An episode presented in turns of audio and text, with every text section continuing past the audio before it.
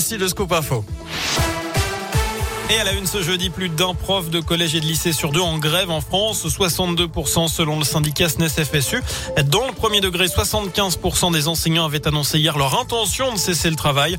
La quasi-totalité des syndicats du public et du privé appellent à faire grève pour protester contre les changements à répétition du protocole sanitaire.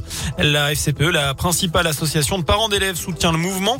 Elle appelait les parents à ne pas mettre leurs enfants à l'école aujourd'hui.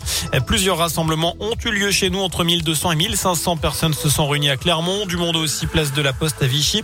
Et vous êtes près de 7 auditeurs sur 10 à soutenir cette mobilisation dans l'éducation nationale. C'est la tendance de notre question du jour sur radioscoop.com. Notez que Jean Castex doit recevoir les syndicats des personnels de l'éducation nationale en fin d'après-midi. Dans ce contexte, les derniers débats au Parlement, le Sénat a adopté hier le projet de loi sur le passe vaccinal en modifiant la version votée à l'Assemblée.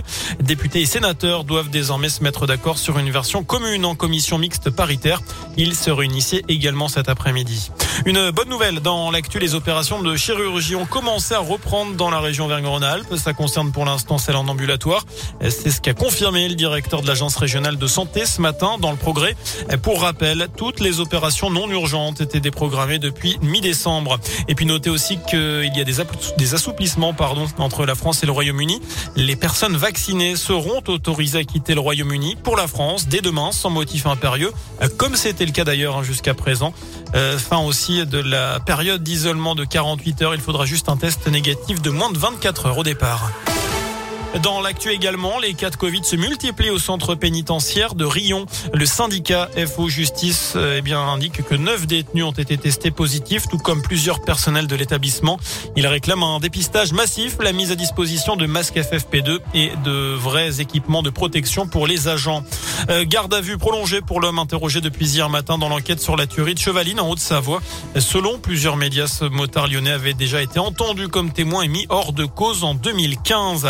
Une avancée pour toutes celles qui souffrent d'endométriose. L'Assemblée a voté à l'unanimité la reconnaissance de cette maladie comme affection longue durée, ce qui doit permettre une prise en charge à 100% par l'assurance maladie.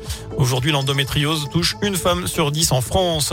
On passe au sport avec le tirage au sort des 16e de finale de la Coupe Gambardella de foot. Les jeunes Clermontois joueront sur la pelouse de Lyon-du-Cher. La rencontre aura lieu dimanche 30 janvier.